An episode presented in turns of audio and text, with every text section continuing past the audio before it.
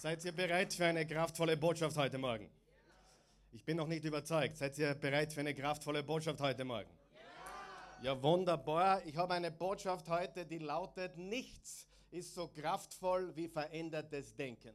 Sagen wir das gemeinsam bitte. Nichts ist so kraftvoll wie verändertes Denken. Nichts ist so kraftvoll wie verändertes Denken. Du kannst deine Frisur verändern. Du kannst deinen Ehepartner verändern. Du kannst einen neuen Job nehmen. Du kannst ein neues Geschäft beginnen. Du kannst äh, dich scheiden lassen. Du kannst äh, mehr Kinder machen. Du kannst vieles verändern. Aber wenn sich deine Gedanken nicht verändern, dann wirst du in deinem Leben immer wieder und immer wieder und immer wieder die gleichen Erlebnisse fortsetzen. Ich habe sehr viel erlebt, die letzten 18 Jahre als Pastor. Vor allem habe ich erlebt, wie du dich halb tot predigst, aber die Veränderung in den Menschen ist oft sehr, sehr schwer und vor allem nicht nachhaltig. Sehr viel aus der Emotion. Wer von euch weiß, es gibt Menschen, die können weinen, aber es ändert sich nichts. Oh, es tut mir so leid, aber es ändert sich nichts. Manche weinen und lügen dabei. Hast du das schon gemerkt? Ja, und dann gibt es Menschen, die waren mit einem Serienmörder verheiratet und dann heiraten sie wieder einen Serienmörder. Sie haben, hätten wir doch was gelernt, aber die Leute lernen nichts. Wer weiß, dass das stimmt? Wer weiß, wer kann alles im Leben verändern. Aber wenn du dein Denken nicht veränderst, dann kommst du immer wieder und immer wieder und immer wieder. Du ziehst die falschen Geschäfte an. Du ziehst die falschen Menschen an. Du ziehst die falschen Situationen an. Du ziehst Krankheit an. Du ziehst die Dinge an, obwohl du äußere Dinge änderst, passiert innen drin keine Veränderung. Und deswegen bleibt alles beim selben und du kommst immer wieder, du tappst immer wieder und immer wieder und immer wieder in die gleichen Dinge, in die gleichen Muster, in die gleichen Gewohnheiten, weil wenn sich dein Denken nicht verändert, dann verändert sich in deinem Leben nichts. Nichts ist so kraftvoll wie verändertes Denken. Wer glaubt mir das? Das ist hundertprozentig sicher. Und ich habe heute eine Botschaft, die wird dich hoffentlich aus den Socken hauen. Hoffentlich äh, wird sie dich so bewegen, dass es nicht nur Emotion sein wird, sondern dass du heute sagst, ich habe viel über mich ergehen lassen. Ich habe lange zugeschaut. Ich habe beobachtet. Aber heute ist der Tag, wo Stopp ist damit. Wer weiß, was ich meine. Ja, und ich möchte dich ermutigen, heute aufzupassen, mitzuschreiben. Du hast eine Outline bekommen in deinem Programm, was du bekommen hast. Wir haben letzten Sonntag diese Serie begonnen. Sie lautet Denke. Und äh, letzte Woche haben wir gesprochen über verändere dein Denken, verändere dein Leben. Und unser Bibelvers, der steht heute wieder auf deiner Outline oder auch da vorne, hat gelautet, Epheser 4, Vers 23, lasst euch in eurem Denken erneuern durch den Geist, der euch geschenkt ist. Was muss sich verändern? Unser Denken. Wo müssen wir uns verändern? Lassen in unserem Denken. Werdet erneuert im Geist eurer Gesinnung sagt eine andere Übersetzung. Erneuert euren Geist und Sinn, sagt die katholische Einheitsübersetzung. Die neuen Leben Bibel sagt, lasst euch einen neuen Geist und verändertes Denken geben. Und eine andere Übersetzung sagt, ihr müsst eine neue Gedankeneinstellung adoptieren. Nichts ist so kraftvoll wie verändertes Denken. Nichts ist so kraftvoll wie neues Denken. Wenn wir unser Denken nicht erneuern, dann erneuern wir immer wieder Umstände und wir kreieren immer wieder neue Situationen, aber unterm Strich fallen wir. Wer kennt Menschen, die immer wieder zurückfallen in alte Muster? Wer kennt solche Leute? Immer wieder zurückfallen, immer wieder zurückfallen, immer wieder hineintappen. Und das sind keine schlechten Menschen, aber es ist noch nicht von der Emotion, es ist noch nicht wirklich zu einer Entscheidung gekommen, genug ist genug. Ich lasse mir das nicht mehr bieten. Wer von euch weiß, wenn man sich entscheidet, ist fast alles möglich. Ja, wir müssen Entscheidungen treffen. Und die meisten Menschen rennen auf Gefühl Autopilot. Sie lassen sich von ihren Gefühlen hin und her reißen, wie die Wellen auf dem Meer. Und dann sind sie wieder gut drauf und dann sind sie wieder schlecht drauf, dann segeln sie wieder, dann sind sie wieder unten aber der Schlüssel ist, dass wir unsere Gedanken nachhaltig, grundlegend, tief verändern. Das ist, worum es geht, liebe Freunde. Klingt das interessant für uns heute? Wer will mehr hören? Oder gehen wir heim? Ich glaube, wir stehen noch mal kurz auf. Wir stehen noch mal ganz kurz auf und lesen den heutigen Text, bitte. Ihr werdet einen Text, der ist ein bisschen schwer zu verstehen. Wer hat schon mal in der Bibel gelesen und da waren ein paar Stellen, die waren ein bisschen, ah, ich weiß nicht, ob ich das richtig verstehe, ich weiß nicht, ob ich das richtig begreife. Ich habe keine Ahnung, ob ich das. Nicht vorauslesen, bitte, wir lesen gemeinsam. Nicht mogeln, wir lesen jetzt gemeinsam. Ich lese laut, du liest mit, okay? Warum stehen wir? Weil wir glauben, dass das Wort Gottes die höchste Achtung verdient, die höchste Autorität ist. Wir glauben, dass die Bibel das ultimative Buch aller Bücher ist, dass alle guten Bücher, die je geschrieben wurden, sind, die Content haben, die Wahrheit haben, haben ihren Ursprung in dem Wort Gottes und in der Person Jesus Christus. Halleluja. Und wir stehen zum Lesen der Schrift heute, um Gott die Ehre zu geben und zu sagen, dein Wort ist meine höchste Priorität und dein Wort ist meine höchste Autorität und dein Wort soll heute mein Leben verändern. Wir wollen nicht nur Hörer des Wortes sein, sondern Täter desselben. Ganz genau. Hebräer 12, Vers 1 bis 17 lesen wir gemeinsam. Ich lese laut, du lese bitte mit. Keine Strafe ist angenehm. Wer weiß, dass das stimmt? Wer hat in der, in der Kindzeit, in der Jugendzeit ein paar Strafen bekommen. Keine Strafe ist angenehm. Und während wir sie erleiden, hör gut zu, ist sie immer schmerzlich. Doch danach werden diejenigen, die auf diese Weise geformt werden, inneren Frieden, sag einmal inneren Frieden.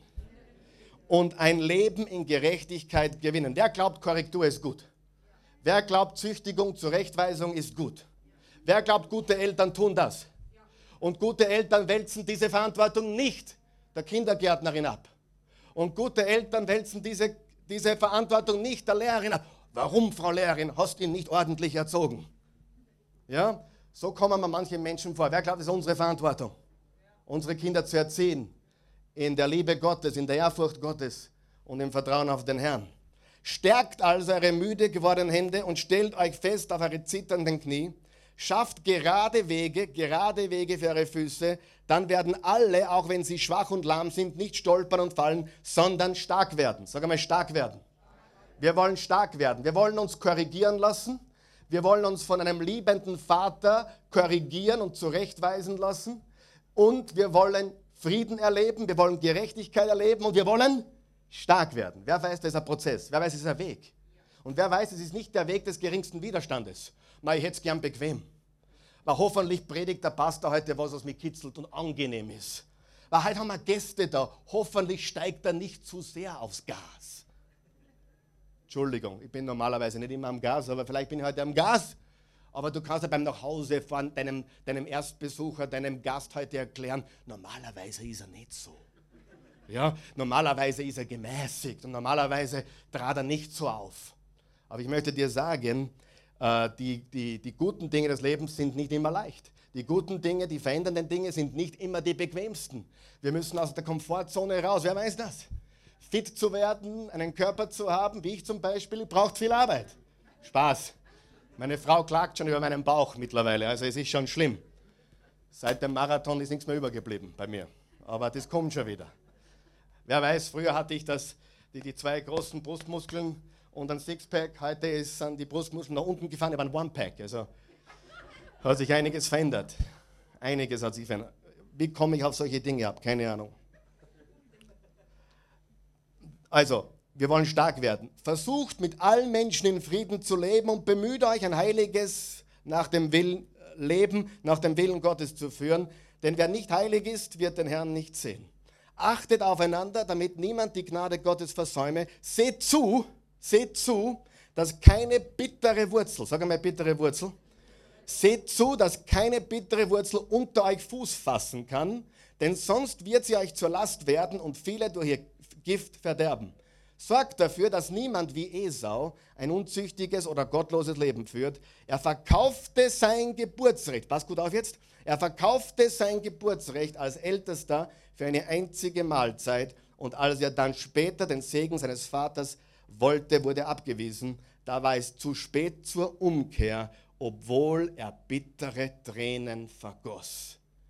Das möchte ich heute fokussieren. Lass uns kurz beten. Lieber Vater im Himmel, wir danken dir für dein heiliges Wort. Und wir danken dir für jeden Menschen, der heute hier ist und zuschaut. Und wir bitten dich jetzt, dass du tief in die Herzen und Gedanken der Menschen, in unsere Herzen, in unsere Gedanken eingreifst. Und dass wir heute keine emotionale, äh, wieder mal äh, emotional gesteuerte Entscheidung treffen oder eine emotionale Veränderung suchen, sondern uns wirklich von dir, von Grund auf, im tiefsten Herzen, in unseren Gedanken, in unserem Innersten verändern lassen.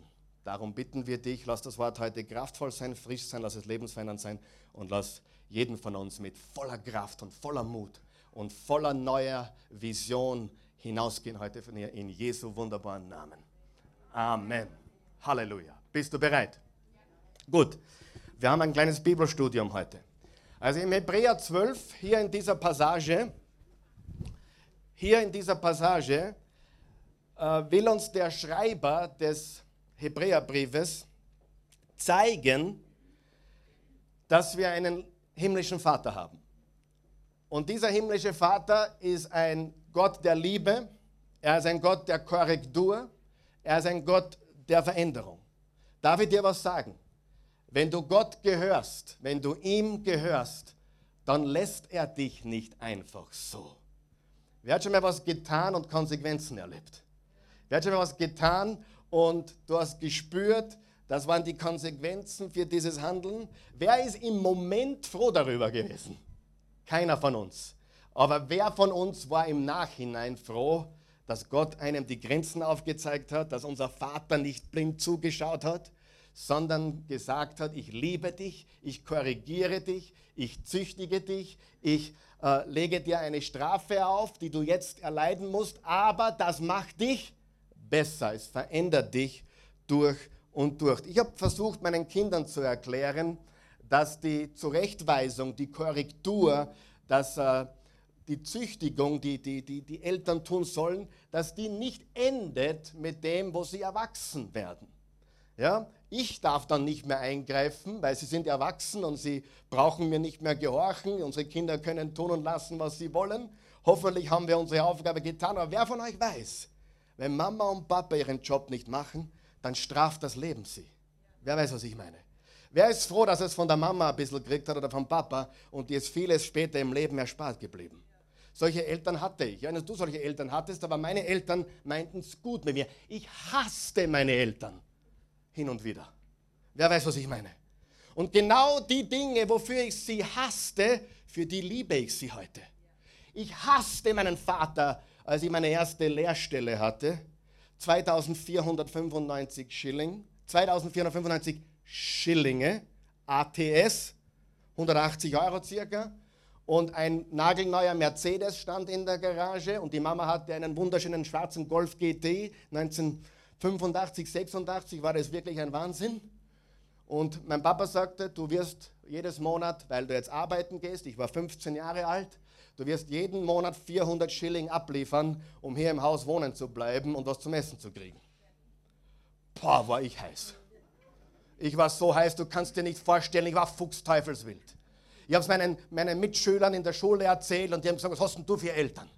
Ich sage, ihr habt eigentlich recht, ich habe so schlimme Eltern. Und ich hasste sie dafür. Freunde, Gott ist mein Zeuge, ich liebe sie heute dafür. Ich liebe sie heute dafür. Ich liebe sie heute dafür für viele Dinge, die ich nicht verstanden habe, wo sie mich zurechtgewiesen haben, wo sie mich gestraft haben, wo sie mich abgemahnt haben, wo sie in Liebe, und ich hatte wirklich liebevolle Eltern. Also nicht so, die im Zorn ausgerastet sind oder so, sondern wirklich, die es äh, kontrolliert und richtig und, und mit, mit, dem richtigen, mit dem richtigen Dosis getan haben. Meistens, nicht immer. Aber für das, was ich sie hasste, liebe ich sie heute. Wer, weiß, wer versteht mich? Versteht mich irgendjemand? Ich, und ich weiß, manche haben hier vielleicht Eltern gehabt, die, die sich unrühmlich verhalten haben. Ich, ich habe das auch gesehen, aber ich kann nur sagen, Gott ist ein liebender Vater. Wenn dein Vater anders war, dann tut es mir ganz, ganz leid. Aber Gott ist ein liebender Vater, ein perfekter Vater. Kein Vater auf der Erde wird je so sein wie unser himmlischer Vater. Aber unser himmlischer Vater liebt uns. Wer glaubt das? Und er lässt uns nicht einfach tun und lassen, was wir wollen. Er verändert uns, indem er uns korrigiert und auf die richtige Spur bringt und uns den Weg weist. Und ich kann dir sagen, je länger ich mit Jesus lebe, umso härter werde ich öfters zurechtgewiesen oder gestraft, wenn ich mich verfehle. Glaube mir. Es gibt Tage, da mache ich nicht den besten Eindruck. Und Gott zeigt es mir viel schneller, vielleicht wie einen von denen, die gerade frischgläubig sind oder noch jünger sind. Er, ver er verlangt von mir mehr, er erwartet von mir mehr. Warum? Weil ich schon ein bisschen reiferer Sohn bin oder ein bisschen weitergegangen bin mit ihm. Und er liebt mich so sehr und er will mich nicht lassen, wie ich bin, weil er mich zu sehr liebt. Er liebt mich, wie ich bin. Ich kann zehnmal daneben hauen, ich kann hundertmal daneben hauen, ich kann 77 mal sieben daneben hauen und er will mich immer gleich lieben. Aber er liebt mich zu sehr, um mich so zu lassen, wie ich bin, weil er mehr in mir sieht. Wer wollte schon mal jemandem helfen und das ging dann in die andere äh, Richtung? Du dachtest, ich würde ihm helfen, ich würde ihm ein paar Sachen aufzeigen, weil ich sehe so viel mehr in diesem Menschen. Aber diese Person hat es komplett falsch aufgefasst und war dann böse auf dich oder mich, habe ich oft schon erlebt. Ich bin so ein Typ, ich sehe jemanden und denke mir, da ist so viel drinnen. Und dann gehe ich hin und sage, du, was los? Wer weiß, was ich meine. Ich habe mich schon wieder gemäßigt ein bisschen hin und wieder, ja. Aber ich will und ich sehe so viel Potenzial im Menschen und ich weiß, Gott liebt mich und er will das Beste für mich. Und weil er ein guter Vater ist und das Beste für mich will, lässt er mich nicht so, wie ich bin. Wenn wir als Eltern sie nicht zurechtweisen, dann werden sie vom Leben gestraft. Wenn wir die als Eltern nicht das Richtige weitergeben, ist es sehr, sehr schwierig. Ich muss immer lachen, wenn ich höre, äh, ich glaube an Gott, aber ich habe hab eine Sondervereinbarung mit dem Chef. Ich meine, wenn jemand über Gott Chef sagt, da kriege ich fast einen Auszucker. Ja? weil das gebührt ihm nicht. Er ist unser liebender himmlischer Vater, er ist der König der Könige, er ist der Herr der Herren, er ist der Gott, der Allmächtige, Allwissende, All, Allgegenwärtige und ihn einfach so Chef zu nennen, ist für mich abwertend, meiner Meinung nach.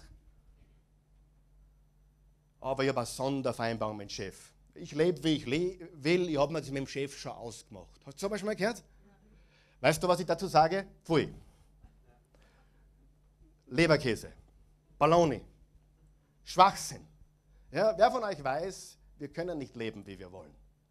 Wer von euch weiß, im Leben gibt es Saat und Ernte. Und die funktionieren für jeden Menschen gleich. Es gibt Konsequenzen. Und Gott liebt uns zu sehr und deswegen erleben wir manchmal Konsequenzen, die uns nicht schmecken. Und dann können wir nicht sagen, weiche Satan. Weil der Satan hat nichts damit zu tun. So viele Christen gehen, oh, der Teufel greift mich schon wieder an. Satan, weiche im Namen Jesu. Und Gott denkt sich, du kleines Dümmerchen, du.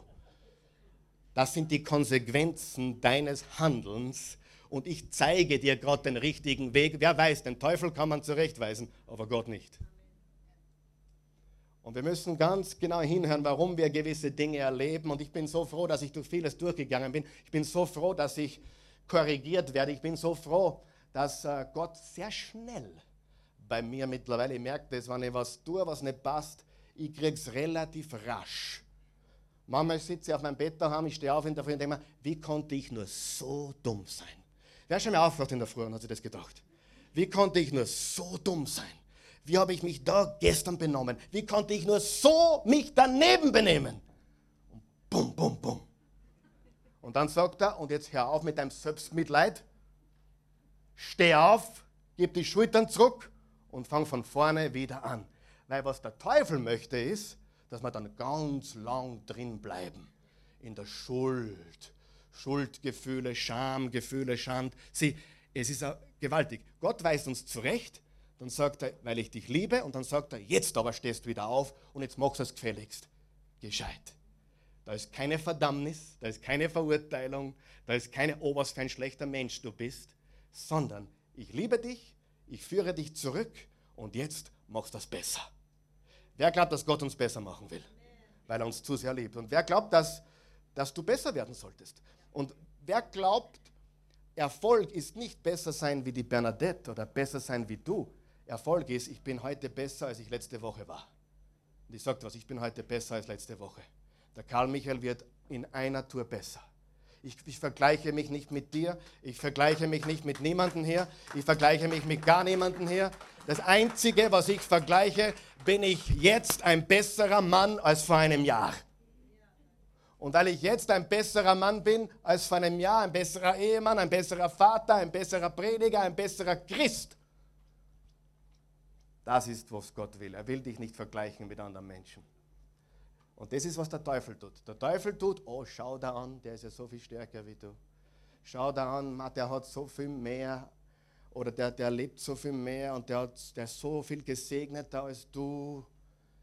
Aber das ist die Stimme des Feindes. Die Stimme Gottes ist, ich mache dich besser und besser. Lass dich von mir führen, lass dich von mir lenken, lass dich von mir zurechtweisen, lass dich von mir korrigieren. Ich verändere dich, ich verändere dein Denken, ich verändere dich von innen nach außen. Ich mache dich nigel, nagel, neu. Merk dir eines, Gott ist spezialisiert auf Vergebung. Gott ist spezialisiert auf Liebe und Erbarmen und Gnade. Gott ist kein Spezialist mit der Bratpfanne oder mit Nudelwolger oder mit Schuldgefühle. Das ist garantiert die andere Seite. Wenn Gott kommt, dann weist er dich zurecht. Er sagt, schau her, das tut ein bisschen weh, aber er baut dich dann wieder auf. Was das der Teufel macht? Ich sage euch. Sieh, Freddy, schau her. Das gefällt dir, ich weiß, das gefällt dir. Weißt du, was ich meine? Du weißt genau, was ich meine, gell? Das gefällt dir. Keiner kommt drauf. Einmal ist keinmal, hat die Nena gesungen, macht nichts. Ja. Du ist nicht so schlimm. Machen viele. Und dann beißt er. Und dann kommt der Teufel mit Nudelwolger 24 Stunden, sieben Tage die Woche, ganzes Monat, ganzes Jahr. Das ist die andere Seite. Gott fährt er mit dem Finger in die Wunde. Und dann sagt er, pass jetzt auf. Ich korrigiere dich jetzt. Und wenn du mitspürst, wenn du mitmachst, das dauert nicht lang. Ich richte dich wieder auf, mach dich stärker als je zuvor. Ohne Verdammnis, ohne Verurteilung, ohne Scham und Schande, sondern rein aus Liebe und Gnade. Das ist der Unterschied. Habt ihr das verstanden? Das ist sehr, sehr wichtig. Und in der Oase können wir uns mit keiner Kirche identifizieren, die Leute äh, schlecht macht oder Leute in Grund und Boden fährt. Wir glauben, dass Jesus Menschen frei macht. Und das ist unsere Botschaft, die wir hier haben. Okay? Das ist sehr, sehr wichtig. Und äh, äh, nur die Zeit wird es zeigen. Sieh, im Moment tut es weh, im Moment tut es sehr, sehr weh, im Moment schmerzt es. Und hat jemand was Schmerzhaftes erlebt in seinem Leben? Aber er weiß, nur die Zeit zeigt es, dass es gut für was war. Wer weiß, was ich meine? Nur die Zeit. Du musst der Zeit Raum geben. Da ist ein Zeitfaktor. In dem Moment, wo du das so richtig kriegst, glaubst du, die Welt geht unter. Kennt es jemand? Du sitzt auf deinem Bett und denkst dir, was für ein Idiot ich gewesen bin. Das wird mir nie wieder wer verzeihen. Die halten mich alle für Idioten. Aber Gott richtet dich wieder auf, habe ich recht? Und der Teufel schaut, dass du am Boden bleibst, du Nichtsnutz. Du wirst dich Pastor nennen. Du wirst dich Christ nennen. Du wirst, du wirst, du wirst, du wirst. Und Gott sagt, hey, du hast schon wieder einen Fehler gemacht, ich weiß es, du du. Aber jetzt richte ich dich auf, ich mache dich stärker als je zuvor. Du musst mich nur lassen. Und wenn der Finger Gottes in deine Wunde fährt, tut es weh. Aber sage mal mit mir, es tut gut weh. Es tut gut weh. Versteht ihr das? tut gut weh. Im Hebräer 12, Vers 6 steht, denn wenn der Herr lebt, den züchtigt er. Hey, ein liebender Vater schaut nicht zu. In Vers 13 haben wir gelesen, das lesen wir jetzt noch einmal, schafft gerade Wege für ihre Füße. Dann werden alle, auch wenn sie schwach und lahm sind, nicht stolpern und fallen, sondern stark werden. Stark werden. Die Luther-Übersetzung sagt, sondern gesund werden. Gesund werden. Ich habe eine Frage. Willst du gesund werden? Das ist eine komische Frage, oder? Ich habe neulich gelesen, wo Jesus zu einem Mann hingegangen ist, der war 38 Jahre lahm. Und Jesus tat Wunder. Jesus hat Menschen, die lahm waren, zum Gehen gebracht. Lest die Bibel. Er hat Taube zum Hören gebracht, Blinde zum Sehen, er hat Tote auferweckt. Jesus hat Gewaltiges getan. Herr Pilsel, glauben Sie wirklich, dass das so ist? Absolut. Wenn du nicht glaubst, dass Jesus Christus eine historische, reale Person gewesen ist, dann lebst du am falschen Planeten. Wir schreiben heute den 28. Juni 2015 nach Christi Geburt. entweder ist er totaler Kasperl gewesen, entweder leben im falschen Film, oder dieser Mann, dieser, dieser Mann, der, der Gott war und Mensch geworden ist, ist genau der, der gesagt hat, dass er ist. Er ist der Sohn des lebendigen Gottes. Und er hat diesen Mann gefragt, willst du gesund werden? Ich habe das neulich gelesen und bei allem Respekt habe ich gedacht, Jesus, eine dumme Frage. Hast du auch schon mal sowas gedacht? Ich weiß schon mal die Bibel, ich will nicht respektlos sein, aber ich habe die Bibel gelesen und ich dachte mir, Jesus, fällt da nichts gescheiter sein? Der sitzt da 38 Jahre lahm und er geht hin zu ihm und sagt, willst du gesund werden? Und ich sage dir, er hat vollkommen recht. Die meisten oder viele Menschen machen den Anschein, als wollen sie sich verändern, aber sie wollen nicht wirklich verändert werden, sie wollen krank bleiben. Weil solange, solange sie krank sind, kriegen sie das Mitleid. Solange sie krank sind, kriegen sie die Aufmerksamkeit. Der Grund, warum ich so bin, ist, weil mein Vater Alkoholiker war. Oder der Grund, warum ich so bin, mein, mein Vater hat auch mit alle herumgeschlafen. Und darum bin ich auch so. Ich kann nichts dafür. Zwei Zwillinge hatten einen alkoholischen Vater. Wahre Geschichte. Der eine wurde ein Alkoholiker. Der andere sein ganzes Leben lang keinen einzigen Tropfen angerührt. Und sie wurden besucht, unabhängig voneinander. Und der, der Journalist fragte sie, sagt, fragt der Alkoholiker, sagt, warum bist du Alkoholiker geworden? Warum sind sie Alkoholiker geworden? Naja, ich bin mit einem Alkoholiker aufgewachsen. Der andere wurde gefragt, unabhängig von ihm, erfolgreich, Familie, nie einen Tropfen Alkohol angerührt. Er wurde gefragt, warum haben Sie noch nie in Ihrem Leben einen Tropfen Alkohol angerührt? Na, wissen Sie, ich bin mit einem Alkoholiker aufgewachsen.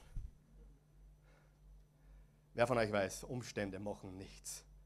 Unsere veränderte Denkweise. Sagen wir das gemeinsam, nichts ist so kraftvoll wie verändertes Denken. Wenn du dich entscheidest, dein Denken, deine Einstellung, dein, deine Ausrichtung zu verändern, dann ist nichts unmöglich. Dein Denken verändert dein ganzes Lebens, Leben. In Vers 14 bis 15 steht, dass wir den Frieden suchen sollten, dass wir heilig leben sollten. Warum sollten wir den Frieden suchen? Wir sollten nach Möglichkeit wenn es irgendwie geht, wenn wir uns verfehlt haben, wenn jemand gegen uns was hat oder wir gegen jemanden, sollten wir, wenn möglich, alles unternehmen, den Frieden zu suchen. Warum? Weil Jesus die Friedenstifter segnet, weil Frieden das ist, was Gott will. Das heißt nicht, dass wir mit diesem Menschen hundertprozentig gut sind oder wieder uns einlassen auf den, hey, wenn er dich schon dreimal geprügelt hat, hätte es beim ersten Mal schon laufen sollen. Hallo? Und nicht zurückgehen. Wer weiß, was ich meine? Wo meine schmächtige Frau hier? Ist eine schmächtige Frau da? Nein, das war die falsche Frage. Das heißt, ich brauche halt jemanden, der, der, mir hilft zu illustrieren. Ich brauche jemanden für eine Illustration. Ich brauche eine, eine junge, nein, jung muss sie nicht sein, aber sie soll halbwegs äh, dünn sein. Ist ja eine da? Ich glaube, komm mal her, bitte. Komm mal her. Und ich meine das jetzt nicht besser, ja, was ich jetzt sage. Ja, ich meine das nicht besser, es ist nur eine Illustration. Ja. Wie viel wiegst du? 51 Kilo. Wow, 51 Kilo. Naja, ich bin fast zweimal so schwer wie du. nicht ganz. 15 Kilo weg, na, 17 Kilo weg von doppeltem Gewicht. Super, das gefällt mir. Müssen wir später reden. Wer glaubt, ich bin hier überlegen? Du machst, was ich tue, sage. Hörst du mich? Okay. Du machst, was ich sage. Du ziehst dann, was ich sage, dass du anziehst. Hast du mich gehört? Ich habe die Kohle, ich bestimme. Ja? Ich gebe den Ton hier an. Hast du mich gehört? Hast du mich gehört? Ja, gehört schon, ja. ja. Wer von euch glaubt, das funktioniert? In zu vielen Familien und zu vielen Zuhause viel zu lange, bis sie sagt, nein, danke danke, vorbei. Und wenn sie sagt, nie wieder, wenn sie ihre Gedanken ändert, dann ist sie frei. Du kannst alles überwinden, wenn du dich dazu entscheidest. Sie braucht nicht irgendeinem Tyrann Gehör schenken. Danke für die Illustration. Danke.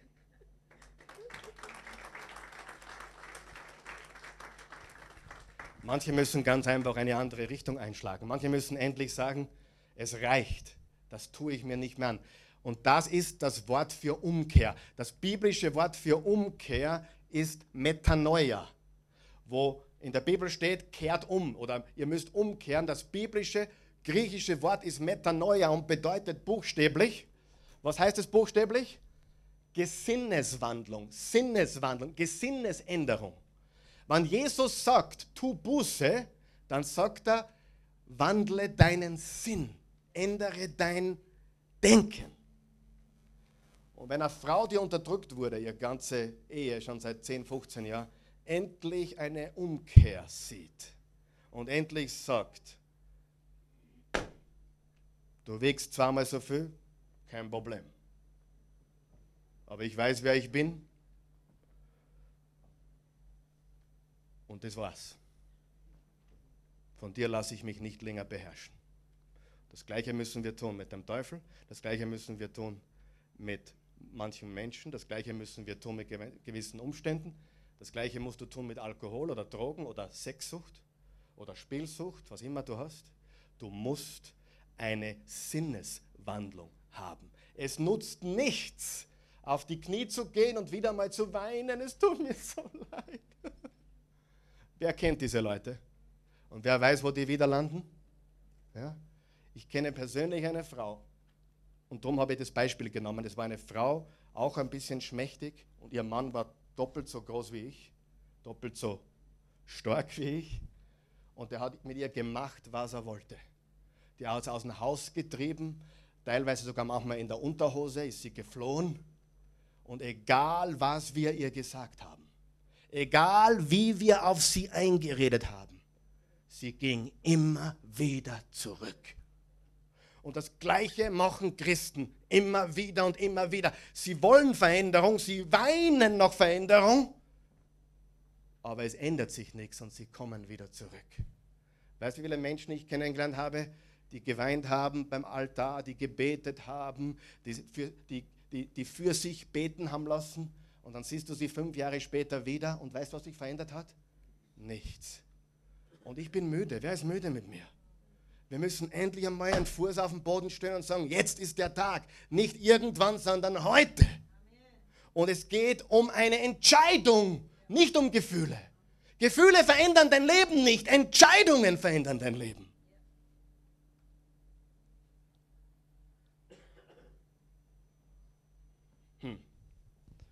Ich bin schon glücklich. Deine Einstellung behindert dich. Jetzt kommen wir zu diesem komischen Charakter da hinten und dann bin ich gleich fertig. Und der heißt Esau. Habt ihr das gemerkt auf unserem Text? Da war ein gewisser Esau. Wer hat das gemerkt? Lesen wir das nochmal, da steht.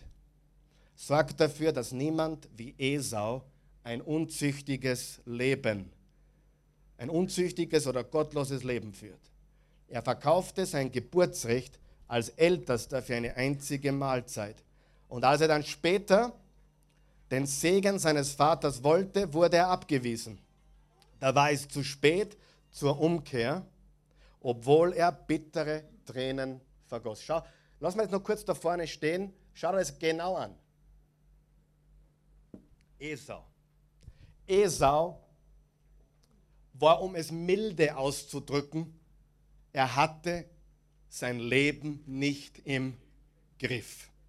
Vor allem, er hatte sein Fleisch nicht im Griff. Er hatte seine Gefühle und Emotionen nicht im Griff. Er hatte sich überhaupt nicht unter Kontrolle.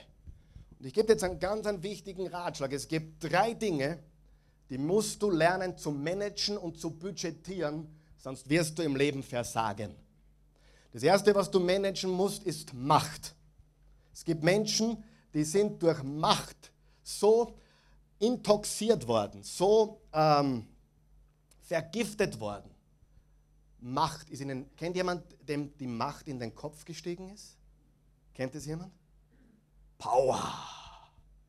Und die beeinflussen oder sie verwenden ihren Einfluss dann, um Menschen egoistisch zu manipulieren. Wer glaubt, es ist wichtig, wenn jemand Macht hat, dass er diese Macht managt? dass er diese, diesen Einfluss richtig ausübt. Ansonsten wird es destruktive Konsequenzen haben, wenn du zu Macht kommst, wenn du zu Power kommst und du beginnst es zu benutzen, um Menschen zu beeinflussen. Wer glaubt, wir müssen Macht richtig managen? Ist Macht was Gutes? Selbstverständlich. Macht habe ich, um zu helfen. Ich habe Macht, ich habe einen gewissen Einfluss, besser gesagt, um Gutes zu tun. Durch meinen Einfluss, durch meine Power, durch meine Macht habe ich die Möglichkeit, Menschen Gutes zu tun, Menschen zu helfen. Richtig? Brücken zu bauen, alle möglichen Dinge zu tun. Macht haben wir, um Gutes zu tun. Macht haben wir, um Nutzen zu stiften. Muss man aber Macht managen. Muss man aufpassen, dass an den Kopf steigt, dass das Ego nicht außer Hand gerät. Absolut. Kennt da jemand irgendjemanden? Das Zweite, was wir managen müssen, ist Geld. Wenn wir Geld nicht budgetieren, egal wie viel wir verdienen, egal wie viel wir einnehmen, dann werden wir pleite gehen. Wer gibt mir da recht? Absolut. Es ist nicht, was du verdienst, sondern was du ausgibst. Nicht, was du verdienst, bricht dich, sondern was du ausgibst, bricht dich. Du musst managen. Und das Dritte, was du managen musst, ist deinen Appetit. Sex und Essen. Wer weiß, dass das stimmt? Es mir noch ein bisschen. Stimmt das? Muss man im Leben seinen sexuellen Appetit managen können? Muss man seinen, seinen Appetit nach Essen managen können? Absolut. Appetit ist nicht schlecht. Du musst ihn nur zügeln. Du musst ihn nur managen können. Du musst ihn nur im Griff haben. Und von Esau hört man in der Bibel nicht viel. Hat jemand schon gehört, der Gott Abrahams, Isaaks und Jakobs? Wisst ihr, dass es eigentlich heißen müsste? Der Gott Abrahams, Isaak und Esaus? Nur der hat alles für einen Eintopf hergeben. Ein Linsengericht, ein Suppen, einen Haferbrei.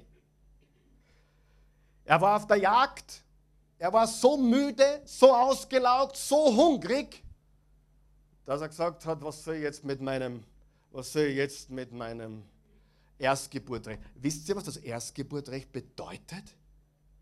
Das ganze Erbe von Abraham und Isaac, die ganze Zukunft des Volkes Israels, das hat er in einem Moment aufgegeben durch eine Emotion, einem Gefühl, hat er gesagt, was brauche ich das jetzt?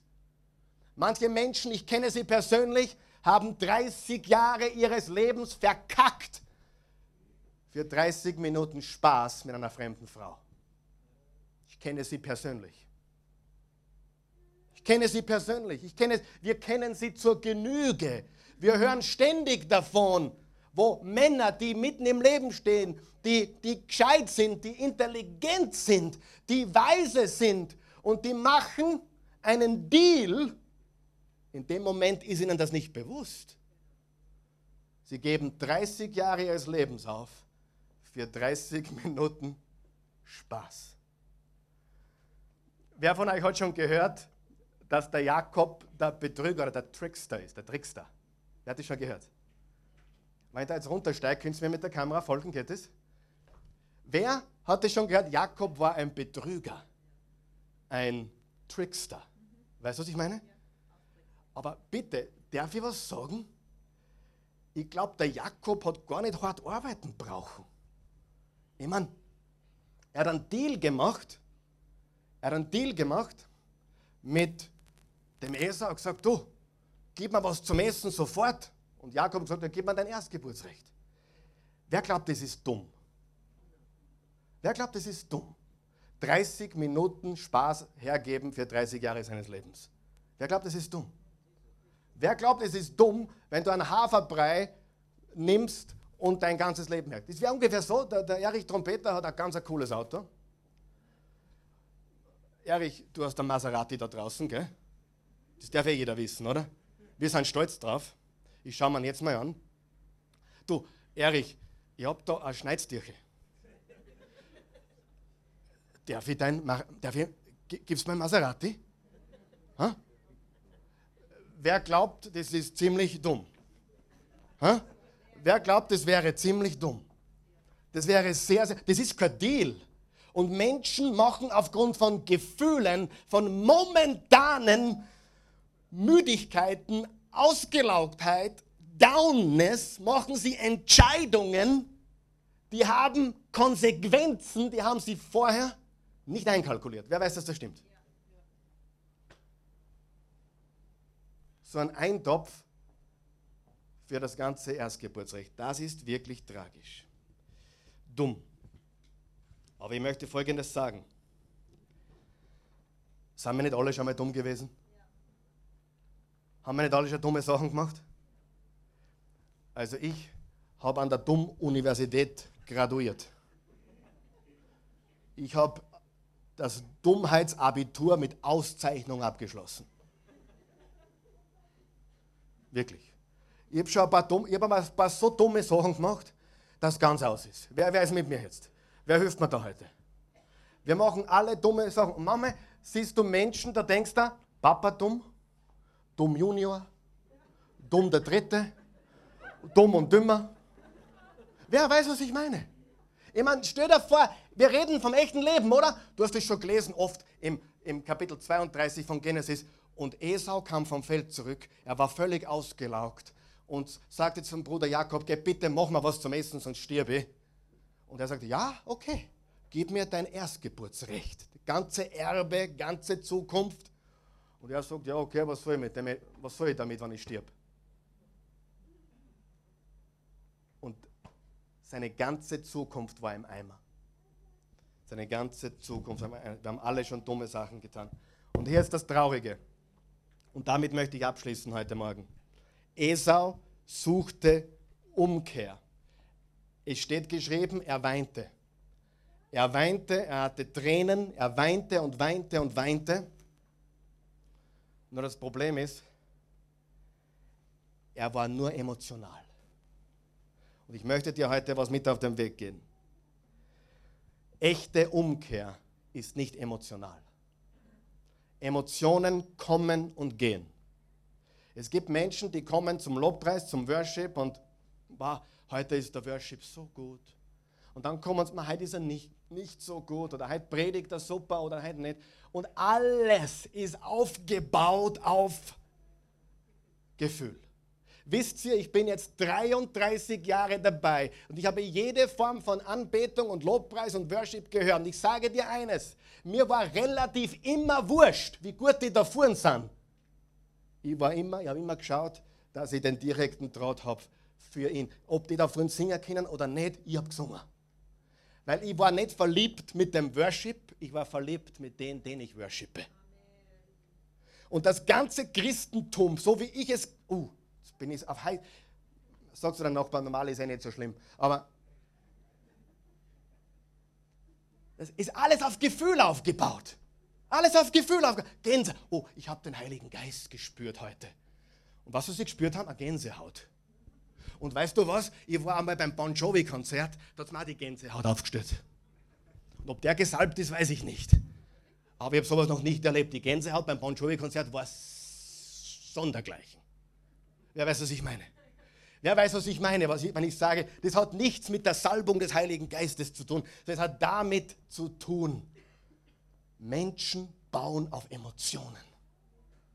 Oh, wie geht's da heute? Ich frage Leute andauernd, wie geht's euch in der Beziehung? Na, jetzt geht's uns wieder gut. Drei Tage später triff ich es wieder. Wie geht's euch in der Beziehung? Na, im Moment ist ganz schwer. Dann triff ich es drei Tage später wieder. Wie geht's euch denn in der Beziehung? Ah, es, es geht. Einen Tag später, Herr, ich sehe es wieder. Wie geht's euch? Boah, gestern war es so super. Heute geht es uns wieder so super. Die gestrige Nacht war ein Wahnsinn. Und alles ist auf Emotion aufgebaut. Versteht ihr, was ich sagen will heute? Ich weiß, heute verhaue ich alles. Ich, ich sehe das, dass das heute nicht rüberkommt, wie ich will. Aber was ich will, ist, dass du verstehst, Emotionen verändern dein Leben nicht. Esau ist durch seine Emotionalität die er nicht im Griff hatte, ins Problem geschlittert und er wollte durch Emotionen wieder raus. Und das geht nicht. Du kommst nur raus, wenn du dein Denken nachhaltig veränderst. Und ich kenne keine, seid mir jetzt bitte nicht böse, was ich sage, ich kenne kein emotionaleres Volk wie freikirchliche Christen. Kenne ich nicht.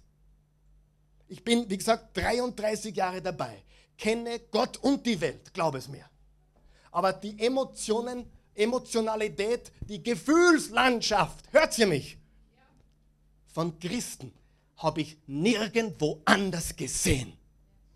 Und Gott sagt, bau nicht auf Gefühle, bau nicht auf Emotionalität, kehr um, erneuere dein Denken. Epheser 4, Vers 23, werde erneuert in deinem Sinn. Hilft es jemand heute?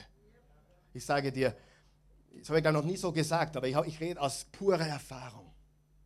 Nach 33 Jahren weiß ich. Und dann wollen sie vom nächsten Prediger betatschelt werden, dass wieder eine Gänsehaut bekommen. Ja, und Gott wirkt Wunder, das ist richtig. Aber er will, dass du dein Denken erneuerst. Und echte Umkehr ist kein Gefühl, sondern eine Entscheidung. Eine Entscheidung. Eine Entscheidung. Und dann kommt der Durchbruch. Dann kommt der Durchbruch. Umkehr bedeutet ein neues Normal. Ich werde nicht mehr das dulden. Esau wollte Veränderung durch Emotionen und Entscheidung ist stärker als Emotion. Wir haben gestern eine Hochzeit hier gehabt. Zwei ganz kostbare junge Menschen, ich glaube 17 und 19 sind sie erst, haben gestern geheiratet. Und ich habe, ich habe ihnen folgenden Ratschlag, ich glaube, der Ratschlag war gut. Gesagt, passt auf, Gefühle kommen und Gefühle gehen. Gefühle werden überbewertet. Manchmal wird es euch gut gehen und manchmal wird es euch nicht, nicht gut. Hey, du wirst einmal davonlaufen wollen. Dann habe ich sie angeschaut, du wirst öfters davonlaufen wollen. Und dann habe ich ihnen gesagt, es gibt etwas viel Kraftvolleres als, als Gefühle. Und das ist eine glasklare Entscheidung zu treffen. Wollte die Christi schon mal von mir davonlaufen? Ich glaube nicht. Wollte, wollte ich von ihr schon davonlaufen? Ja, einige Male. Wer weiß, das ist Realität? Wer weiß, das ist Realität? Aber wer von euch weiß, wir haben eine Entscheidung getroffen. Und wisst ihr was? Es war schon ein paar Mal, nicht oft, aber ein, zwei Mal war es schon so, dass man schon gedacht hat, jetzt war schon Glas davonlaufen. Wer weiß, was ich meine? Und wer ist froh, außer mir noch, dass wir nicht voneinander davongelaufen sind? War bin ich froh. Das größte Problem, was die Menschen heute haben, ist, dass sie nicht bleiben. Sie laufen. Sie laufen von der Familie, sie laufen von der Ehe, sie laufen von der Beziehung, sie laufen von der Gemeinde, sie laufen von der Kirche, sie laufen, sie laufen, sie laufen. Und wenn sie einmal lernen würden, dass überall Probleme gibt und dass, dass du wahrscheinlich, wenn du dich nicht änderst, wieder einen ähnlichen Mann heiratst. Ich kenne jemanden, der hat fünfmal, fünf, fünfmal hat sie, hat sie hat die, gleich, die gleiche geheiratet. Äh, er den gleichen, sie den gleichen, keine Ahnung, irgendwas. Ja? weißt du was? Wir tappen immer wieder ins selbe. Ich kenne jemanden, der war neunmal verheiratet. Und immer ist sie schuld gewesen. Wisst ihr, was ich meine? Immer. So logisch, oder? Wer denn sonst? Wer von euch weiß, davonlaufen ist nicht die Solution, ist nicht die Lösung. Emotionen kommen und gehen, aber Entscheidungen halten stand. Und das ist Umkehr. Umkehr ist nicht, jetzt hast du gerade eine Gänsehaut, ich gebe mein Leben Jesus. Umkehr ist, ich möchte von diesem Tag an nicht mehr zurückschauen. Ich möchte nach vorne schauen. Ich will Jesus Christus nachfolgen. Er ist mein König, er ist der Herr der Herren, er ist der Name über allen Namen, der König aller Könige. Das ist die Taufe, die wir heute tun. Das sind Menschen, die sagen, nie wieder zurück ich gehe nach vorne, ich vertraue Jesus, ich glaube ihm, ich gehe den Weg. Es wird nicht immer leicht sein. Manchmal komme ich in die Gemeinde, da tut mir der Pastor gerade äh, auf die Zehen steigen. Weißt du was? Gut so, sei froh, dass hast, da auf die Zehen steigt.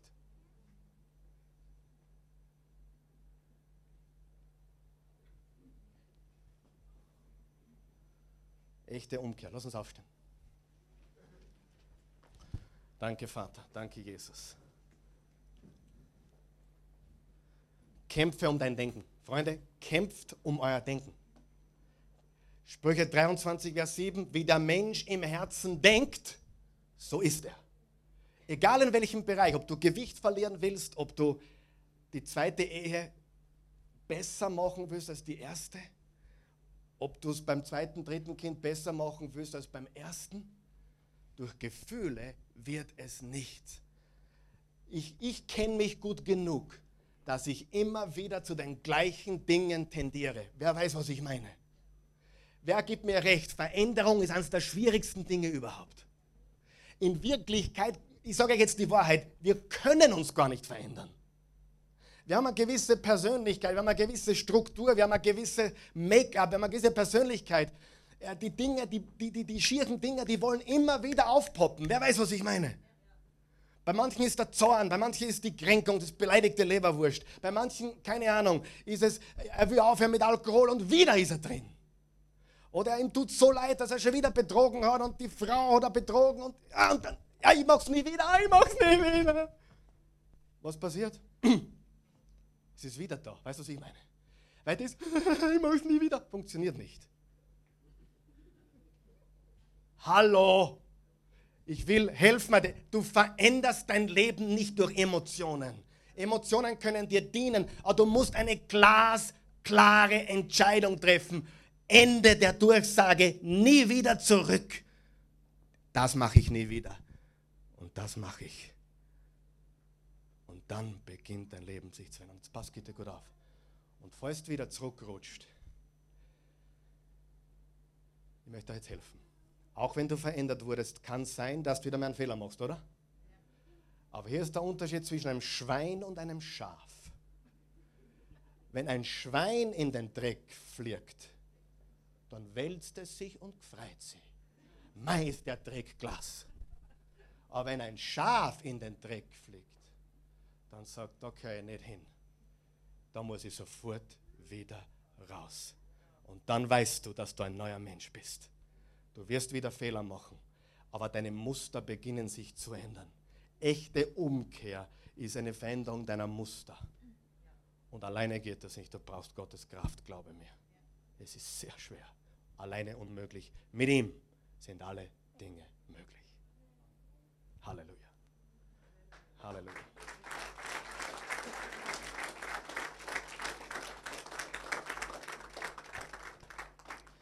wenn du heute hier bist und hast noch keine persönliche Beziehung zu Jesus Christus. Ich kann dir nur sagen, das ist der wichtigste und größte Schritt, den ich je gemacht habe. Er ist eine reale Person. Er wurde Mensch. Gott wurde Mensch. Geboren von einer Jungfrau. Warum ist das wichtig? Ganz einfach, weil er der einzige Mensch ist, der je gelebt hat. Darum ist er unser Retter, unser Herr und Erlöser, wo kein männlicher Same involviert war. Kein fehlerhafter Mann, sondern nur Gott der Vater hat Maria, die Jungfrau, schwanger gemacht. So steht es in der Schrift und das ist die Wahrheit. Und er wurde ein Mann, er hat Menschen geheilt, befreit, hat ihnen Sünden vergeben. Und er starb dann wie ein Schwerverbrecher, wie ein Krimineller, starb er am Kreuz. Für deine und meine Schuld. Er hat unser Leben komplett auf sich genommen. Er hat, er hat, unsere Schuld auf sich genommen. Er hat uns neues Leben gegeben. Und wenn du das möchtest, hier vor Ort oder die, die zuschauen, die haben wir heute noch gar nicht begrüßt, aber zig Zuschauer, die heute dabei sind. Wir wollen dir helfen, eine Entscheidung zu treffen. Wir wollen dir helfen, eine Entscheidung zu treffen. Zu sagen, Jesus Christus sei mein Herr und mein Gott, mein Erlöser. Wenn du das möchtest, wir beten ja alle gemeinsam laut, um dir zu helfen, damit du es nicht alleine tust. Du, du, kannst hier wissen, wir sind eine Familie, die Familie Gottes und wir wollen Menschen helfen, den Schritt in die Richtung Gottes, in die Richtung Jesu zu tun. Und wenn du noch verwirrt bist, weil du nicht weißt, wie das alles ist, hey, mach den ersten Schritt. Gott wird sich dir zeigen. Bete mit mir. Zu Hause, hier, laut. Guter Gott, ich danke dir für deine endlose, bedingungslose Liebe. Danke, dass ich hier stehen darf jetzt dass ich diese Worte hören durfte. Dass du ein liebender Gott bist. Mein liebender himmlischer Vater. Du liebst mich. Egal, was ich getan habe. Meine ganze Vergangenheit hast du am Kreuz ausradiert. Meine Schuld hast du getragen. Vergib mir alle meine Sünden. Du liebst mich trotz allem. Aber du liebst mich zu sehr, um mich so zu belassen. Du siehst mehr in mir. Du siehst Besseres in mir. Größeres. Ich möchte echte Umkehr. Ich möchte mich wirklich verändern. Und ich bitte dich, hilf mir. Ich treffe heute eine Entscheidung, so gut ich das kann, dir Jesus nachzufolgen, dir zu vertrauen, deinen Worten zu glauben. Danke, Jesus. Ich werde wieder Fehler machen, aber ich werde weiter wachsen. Und wenn ich einen Fehler mache, hilf mir, so schnell wie möglich wieder zu dir zurückzulaufen. Nicht mich selber zu prügeln, nicht mich selber zu verurteilen. Hilf mir so schnell als möglich, zu dir zurückzulaufen. Jesus, mein Herr und mein Gott, ich gebe dir mein Leben. Ich empfange deins in Jesu Namen. Amen. Halleluja.